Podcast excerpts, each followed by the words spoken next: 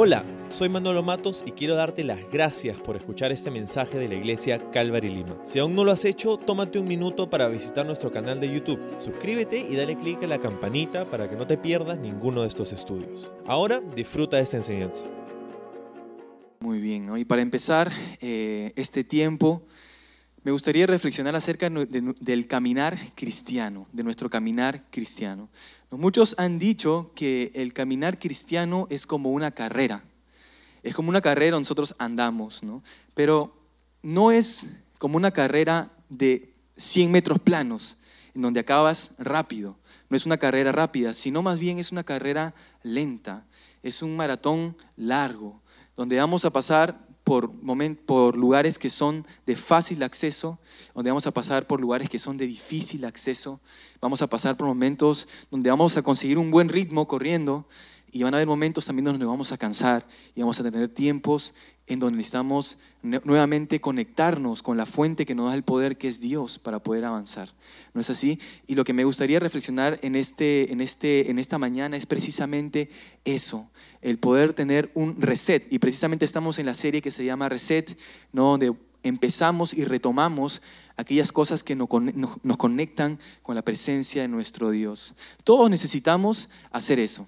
Todos necesitamos eh, tomar un momento para reflexionar y encontrarnos en intimidad con nuestro Señor. Nadie puede avanzar muy lejos en la carrera de caminar cristiano sin estar pegado eh, con el Señor. Bien, eh, entonces necesitamos tomar estos momentos de reset para ser renovados por el Señor y continuar avanzando hacia la meta, que es llegar a Cristo que es llegar a aquello que el Señor nos ha llamado encontrarnos con Él por la eternidad. Muy bien, entonces hoy vamos a meditar en una porción pequeña de las Escrituras, va a ser el Salmo 51, versículo 10 exactamente. El Salmo 51, versículo 10. Para entrar un poco en contexto de lo que está sucediendo en este momento, eh, David había pecado grandemente. Él había cometido un gran pecado sexual y había fallado y también había cometido homicidio. Entonces David, la persona que es considerado el hombre conforme al corazón de Dios, había cometido un gran pecado. Y no fue hasta que eh, Dios envió al profeta Natán para confrontar su pecado en que David llegó a la conclusión de que necesitaba urgentemente arrepentirse delante de la presencia del Señor. Bien, y ese es el contexto donde nos encontramos en el Salmo 51. El Salmo 51 es una oración de, eh, donde David pide perdón al Señor, donde David va a la presencia de Dios y le dice, límpiame Señor, porque mi maldad, mi pecado está delante de mí. He pecado grandemente en contra de ti, necesito volver a empezar. Necesito hacer un reset. Necesito parar aquí, arrepentirme y acercarme a ti para ser renovado para empezar nuevamente mi relación contigo. Bien, entonces vamos a profundizar en este versículo 10 y vamos a encontrar aquí algunos principios importantes que nos ayudarán a renovar nuestra comunión con el Señor. Y creo que es algo preciso, es algo que, tiene que ver con el tema general que estamos hablando de 21 días de ayuno y oración. Quizás muchos de nosotros estamos haciendo eh, varias cosas para acercarnos al Señor. Algunos están ayunando de cenas, algunos están ayunando de, redes sociales, algunos están ayunando de diferentes cosas y eso es, algo muy bueno. No sé si vamos a ver también qué es lo que la palabra nos tiene que decir esta mañana y que nos capacita, que nos ayuda, que nos da eh, una luz para saber cómo acercarnos más a nuestro Señor. Muy bien, Salmo 51, versículo 10. La primera parte dice lo siguiente, crea en mí, oh Dios, un corazón limpio. Crea en mí, oh Dios, un corazón limpio. ¿Qué podemos observar en, este, en esta pequeña porción? Observamos que David entendía bien que él no tenía el poder para limpiar su corazón. David entendía bien que él por sus propias fuerzas no podía, no tenía la capacidad, la habilidad de limpiarse a sí mismo su propio corazón. Y la verdad es que ninguno de nosotros tenemos esa capacidad. David dice, Dios, tú crea en mí un corazón limpio. ¿Quién es aquel que limpia nuestro corazón? ¿Quién es aquel que limpia nuestro corazón? Es Dios. Es Dios quien limpia nuestro corazón. Por eso es que David clama al Señor para pedirle que Él haga esa obra. La obra de restauración en nuestro corazón, la obra de transformación en nuestro corazón no es algo que logramos en nuestras fuerzas, no es algo que logramos por hacer tal cosa y tal cosa y tal cosa, es una obra de fe que Dios hace, es una obra que, que, aceptamos por fe y que Dios hace en nuestros corazones. No hay nada que podemos hacer para que Dios nos ame menos en Cristo. La palabra nos dice que ni lo alto, ni lo profundo, ni ninguna otra cosa creada nos puede separar del amor de Dios que es en Cristo Jesús, Señor nuestro. Muchas veces intentamos ganar eh, ese, amor del Señor en nuestras propias fuerzas, o a veces nos condenamos porque no llegamos a un estándar, pero quiero recordarles esta mañana que nada nos puede separar del amor de Dios que es en Cristo Jesús. Ni lo alto, ni lo profundo, ni ninguna otra cosa creada nos podrá separar de ese gran amor del Señor. Y Él desea limpiar nuestros corazones. Él desea hacerlo. Dios es quien nos transforma y nos hace nuevo. Entonces debemos poner nuestra fe en Él. Ser transformados por Dios, ser renovados por Dios, no se trata principalmente de cuánto lees tu Biblia. No se trata principalmente de cuánto ayunes. No se trata principalmente de cuánto sirvas en la iglesia, de cuántos ministerios participes. Todo esto es excelente, todo esto es muy importante, pero se trata principalmente de poner la fe en Cristo Jesús. Se trata principalmente de poner la fe en Cristo Jesús. Como cristianos no nos transformamos a nosotros mismos por las acciones que hacemos.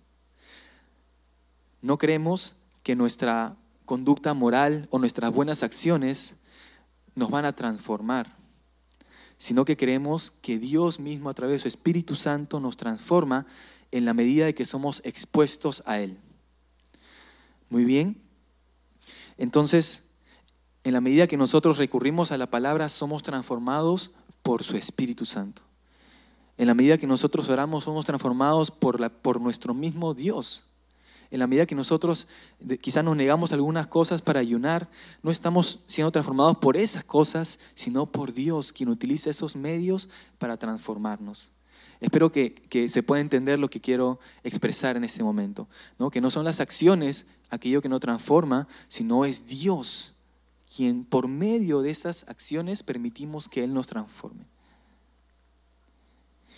Filipenses capítulo 1, versículo 6 dice lo siguiente, Pablo, estando persuadido de esto, que el que comenzó en vosotros la buena obra, que dice, la perfeccionará hasta el día de Jesucristo. Pablo estaba completamente seguro de lo siguiente, que aquel que quien comenzó la buena obra en nosotros, que es Dios mismo, él mismo sería quien la perfeccionaría hasta el día de Jesucristo. Qué gozo, qué paz, qué tranquilidad es entender que Dios está haciendo esa obra en nuestro corazón. Que no es por obras, no es por nuestras propias fuerzas, que, conseguimos esto, sino es Dios trabajando en nuestros corazones, es Dios trabajando en nuestras vidas, es Dios a través de su Espíritu Santo quien hace esa obra. Y Pablo estaba completamente persuadido de eso y nosotros también podemos estar persuadidos de eso, de que aquel que comenzó la obra en ti la va a perfeccionar hasta el día de Jesucristo.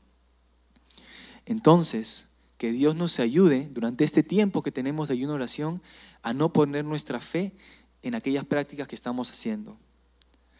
No poner nuestra fe en aquellas prácticas que estamos haciendo. No pongas la fe en ti mismo. No pongas tu fe en tu capacidad de ser mejor.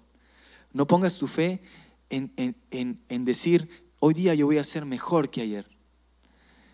Porque, ¿sabes? Necesitamos del Señor para poder lograr ese cambio.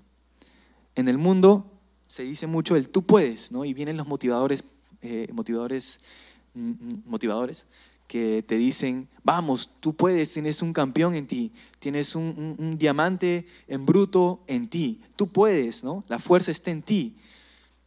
Pero en realidad la Biblia nos dice que mientras más débiles somos, Dios es más fuerte en nosotros. ¿No es así? Si reconocemos nuestra debilidad, nuestra incapacidad, créeme que Dios va a utilizar eso para glorificarse en tu vida.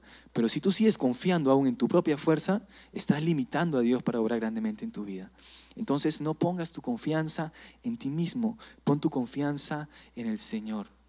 Pon tu confianza en aquel que tiene el poder para renovarte completamente y hacerte una nueva persona cada vez más y más y más semejante a Jesucristo. Confía en el Señor, confía en Él, pon tu fe en Él, pon tu confianza en Él. En el momento que nosotros ponemos nuestra confianza en nosotros mismos, empezamos a deprimirnos, porque nos damos cuenta de que nunca vamos a llegar y que nunca llegamos. Pero si pones tu confianza en Dios, siempre tendrás una esperanza latente, una esperanza despierta. En Isaías 40, versículo 30 al 31 dice lo siguiente, los muchachos se fatigan y se cansan, los jóvenes flaquean, flaquean y caen, pero los que esperan a Jehová, en otra versión, en la Reina Valera contemporánea dice, los que confían en el Señor tendrán nuevas fuerzas, levantarán alas como las águilas, correrán y no se cansarán, caminarán y no se fatigarán. Aquellos que confían en el Señor serán fortalecidos por el Señor. Muy bien, entonces el ánimo para mí esta mañana, en primer lugar, es que confíes en el Señor, que pongas tu fe en el Señor. Juan 6, del versículo 28 al 29, dice lo siguiente. Le, preguntaron unas personas a Jesús, entonces le dijeron, ¿qué debemos hacer para poner en práctica las obras de Dios? ¿Qué obras debemos hacer? ¿Qué, qué, cuántos lugares debemos visitar? Es Juan 6, 28 al 29. ¿Qué, qué, qué prácticas debemos hacer? ¿Qué obras? ¿Cuántas veces tenemos que ayunar? ¿Cuántas veces tenemos que orar? ¿Cuántas veces tenemos que leer la Biblia? Y Jesús les responde lo siguiente y les dice, esta es la obra de Dios, que creáis en Él, en el que Él ha enviado. Esta es la obra de Dios, que creas en el, que, en el quien Él ha enviado. O sea, hablando de sí mismo, de Jesucristo. Esa es la obra del Señor. Y créeme que lo demás viene por añadidura. Si tú estás pegado al Señor, si confías en Él, si tienes una relación pegada a Él y has puesto tu fe en Él, no vas a ser la misma persona. Definitivamente no serás la misma persona. Tus anhelos serán distintos, tus motivaciones serán distintas, tus prioridades serán distintas. Pon tu fe en nuestro Señor Jesucristo. Pon tu fe en el Señor no en tus acciones. Pon tu fe en el Señor. Entonces, que en este tiempo hay una oración, podamos decirle al Señor, siempre con humildad, crea en mí, oh Dios, un corazón limpio.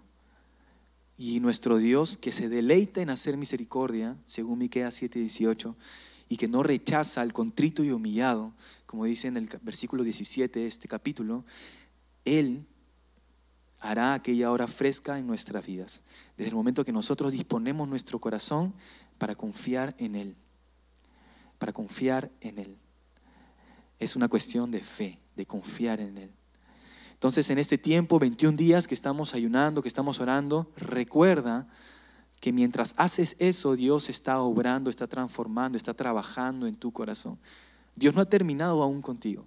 Él va a continuar trabajando, va a continuar obrando y no te condenes si es que has fallado al Señor. Recuerda que es una cuestión de fe, de creer en lo que el Señor ya ha hecho por ti. Muy bien, entonces es lo primero que vemos en este versículo, que el Señor es quien hace la obra. Toda la gloria sea para nuestro Señor.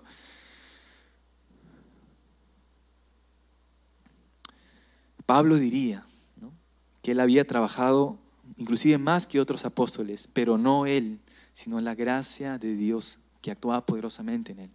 Es la gracia de Dios quien hace esas cosas en nuestra vida. Muy bien, ¿qué más observamos en este versículo? Dice, el mismo, lo mismo que hemos leído, dice, cree en mí, oh Dios, un corazón limpio. Un corazón limpio, ¿no? La petición de David es por un corazón limpio, un corazón puro, un corazón que deja lo malo para acercarse a lo que es puro, para acercarse a lo que es limpio eh, para el Señor. Y como te había explicado antes, la, historia de David la puedes encontrar en 2 Samuel capítulo 11, eh, si quieres profundizar un poco más, en donde David comete este pecado sexual con Betsabé. Como les decía antes, es Dios quien envía al profeta Natán para exponer su pecado y en este momento David eh, se arrepiente y escribe el Salmo 51. Y te hago una pregunta, mira, ¿puedes imaginar la gran condenación que sentía David? ¿Puedes imaginar la vergüenza que sentía David al ser el rey de Israel? El rey de Israel. No solamente el rey de Israel, sino también ser conocido como el hombre conforme al corazón de Dios, ahora con un pecado expuesto y de tal magnitud. David estaba completamente avergonzado. Por eso escribe en el versículo 3 y 4 de este, de este capítulo en 51, Salmo 51, dice, porque yo reconozco mis rebeliones y mi pecado está siempre delante de mí. No lo puedo sacar de mi mente. Contra ti, contra ti solo he pecado y he hecho lo malo delante de tus ojos. Esa es la condición en la que se encontraba David.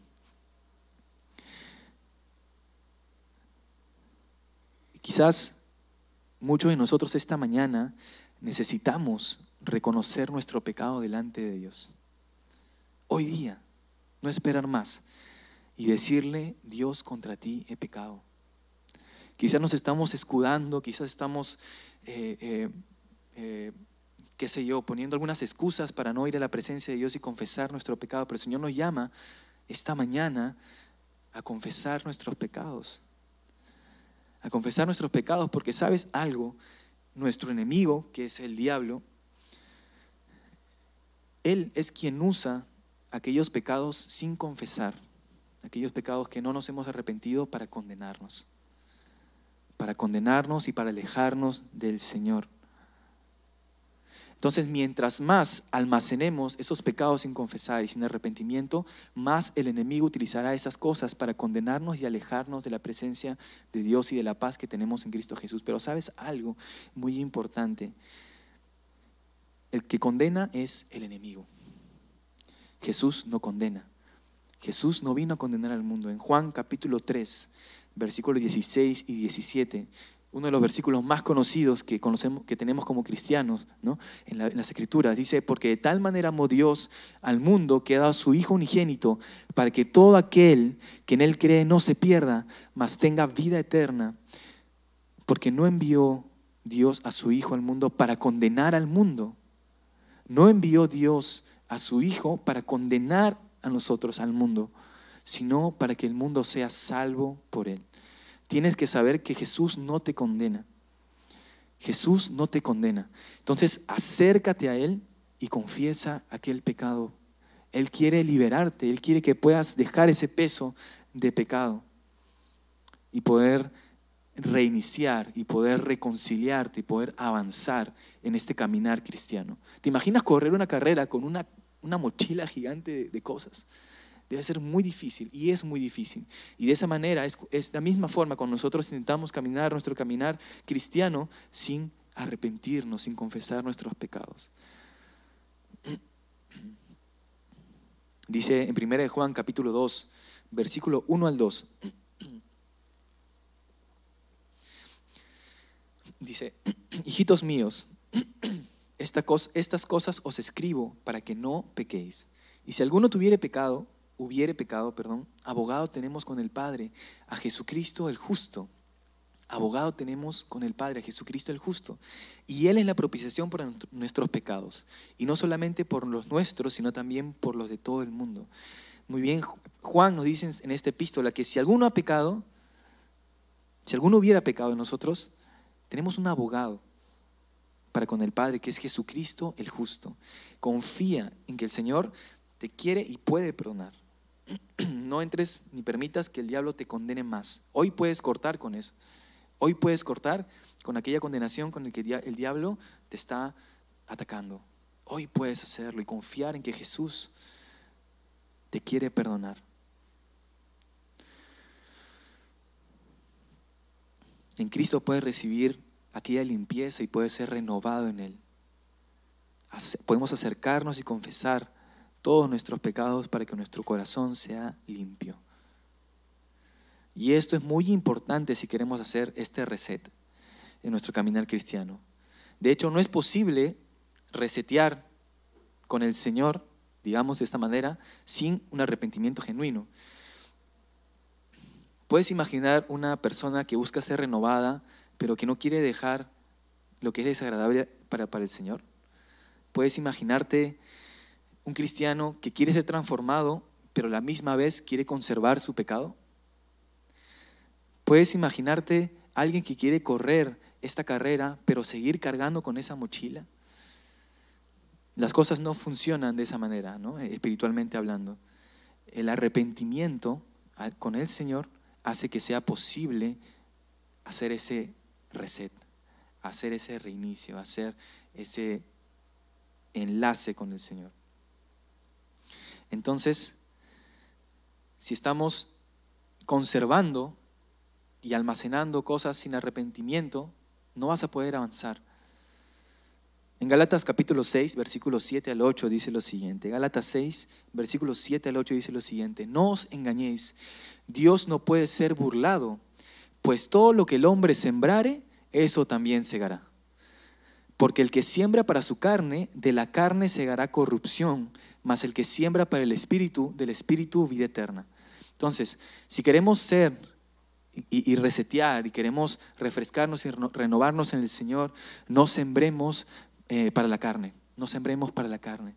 Dejemos eso y sembremos para el Espíritu. Sembremos para el Espíritu, para que el Señor eh, nos renueve. Muy bien. Entonces, en este segundo punto te animo a que dejes esa mochila grande, que dejes esa mochila grande en la cruz de Cristo, donde el Señor ya pagó por todos tus pecados. Sé libre de ese peso. Sé libre de ese peso. En Hebreos 12, versículo 1 dice lo siguiente, por tanto, nosotros también, teniendo en derredor nuestro tan grande nube de testigos, despojémonos de todo peso y del pecado que nos asedia, y corramos con paciencia la carrera que tenemos por delante. El autor de Hebreos dice que nos despojemos de todo peso de, pecado que nos asedia y corramos con paciencia la carrera que tenemos por delante, puestos los ojos en Jesús, quien es el autor y el consumador de nuestra fe. Amén. Entonces hagamos eso, hagamos ese ejercicio. Pidamos al Señor limpieza para continuar con la carrera que tenemos por delante. Bien. ¿Qué más encontramos en este versículo? En la, siguiente parte del versículo dice, y renueva un espíritu recto dentro de mí. Renueva un espíritu recto dentro de mí. Lo que significa literalmente es haz de nuevo. Haz de nuevo un espíritu recto dentro de mí. Un comentarista decía, junto con el corazón limpio, David necesitaba un espíritu recto para continuar su caminar junto con un espíritu limpio, David necesitaba un, perdón, junto con un corazón limpio, David necesitaba un espíritu recto para continuar su caminar. Entonces, David se había desviado del camino correcto. David sabía lo que era perder el testimonio. ¿No? David sabía lo que, lo que significaba eh, perder aquella rectitud en su andar cristiano. David había fallado, ah, se había desviado del camino, del camino recto del Señor, había ido por la senda que no tenía que ir. Y a veces como cristianos también podemos perder aquella rectitud, aquella firmeza en nuestro caminar con el Señor, ya sea por causa de pecado o ya sea por causa de, de una monotonía en nuestra vida espiritual. Nuestro espíritu se debilita, nuestro espíritu flaquea. Y de pronto, un día dejamos de orar. Y de pronto, otro día, dejamos de orar nuevamente. Y llegó una semana entera en donde no tuvimos oración con el Señor. Y es algo que nosotros pasamos, ¿no? Me incluyo también, que a veces no somos diligentes al buscar al Señor. Y de pronto nos enfriamos y dejamos de tener un celo por Dios.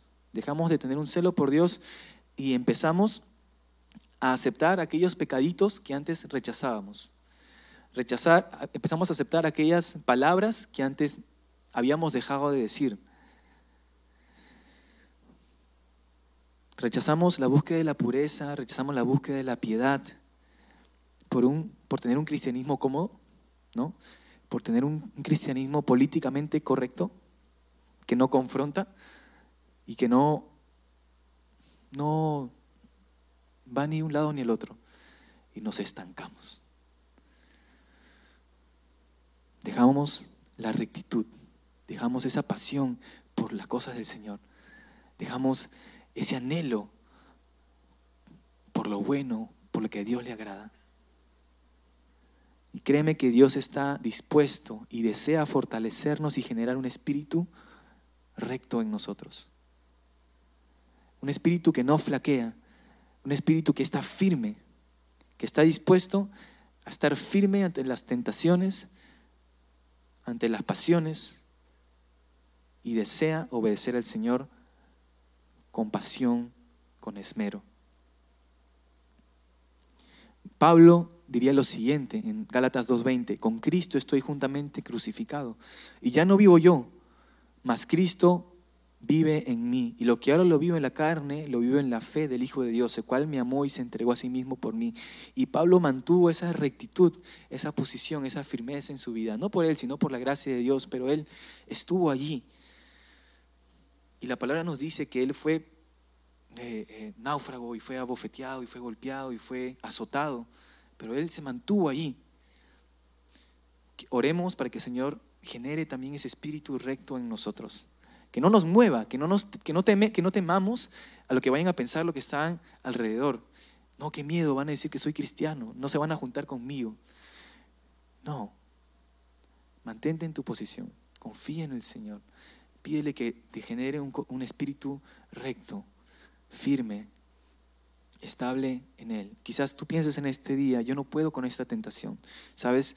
esto es muy fuerte, yo no puedo resistir con esto. Está bien, yo entiendo lo que me dices, Alex, pero este pecado es muy fuerte para mí. No puedo ser recto, no puedo ser firme ante esto. Siempre cedo.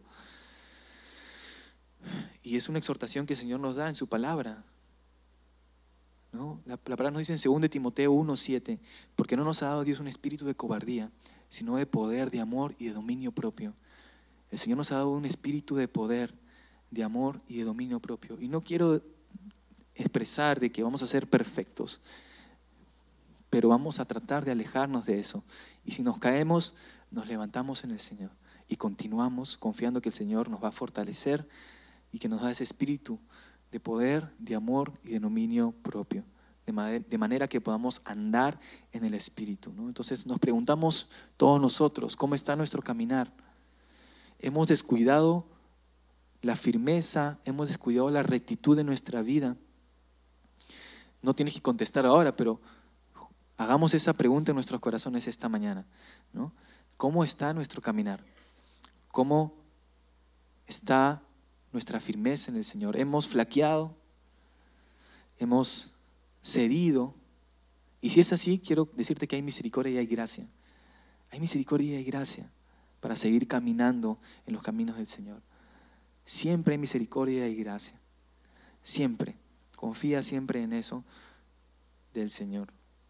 Bien, pero sí hay, que hacernos la pregunta, ¿no? Evaluarnos y considerar cómo estamos caminando con el Señor. Bien. Bien, entonces hemos visto estos tres puntos hasta ahora. Confianza, limpieza y fortaleza en el Señor todo lo que aprendemos de un solo versículo, del versículo 10, y creo que podríamos seguir eh, profundizando aún más y más. Y, es más, si, eh, todo este salmo es, es, precioso, si puedes estudiarlo a más detalle en tu tiempo personal, sería una bendición. Pero como para concluir un poco, y empezando con, y retomando el tema de, de, este nuevo año, ¿no? nuevas metas, nuevos retos, nuevas... Eh, cosas que tenemos en nuestro corazón. Y, bueno, tenemos la intención de iniciar este año eh, renovando nuestra entrega al Señor. Creo que ese es el propósito de esta serie, ¿no? Reset. Queremos empezar este año renovando nuestra entrega al Señor. No es algo que, que, lo hacemos una vez al año y ya pasa todo el año y no lo volvemos a hacer, ¿no? Pero queremos tener eso en mente, queremos tener eso en el corazón en este inicio de año. Entonces, que, podamos buscar recibir, como hemos aprendido, su limpieza y su fortaleza o firmeza mientras que tenemos presente que Dios es quien está haciendo la obra en nosotros. Recuerda mucho este versículo, Filipenses capítulo 1, versículo 6, que Dios es quien va a hacer la obra en ti. Dios es quien va a continuar haciendo la obra en ti. Y este año, en este tiempo, hay una oración, recuerda eso, que Dios va a continuar haciendo la obra en ti. Muy bien. Piensa y reflexiona en esos tres puntos. Confianza en Dios. Limpieza en Dios. Y firmeza en Dios. Confianza en Dios, limpieza en Dios y firmeza en Dios.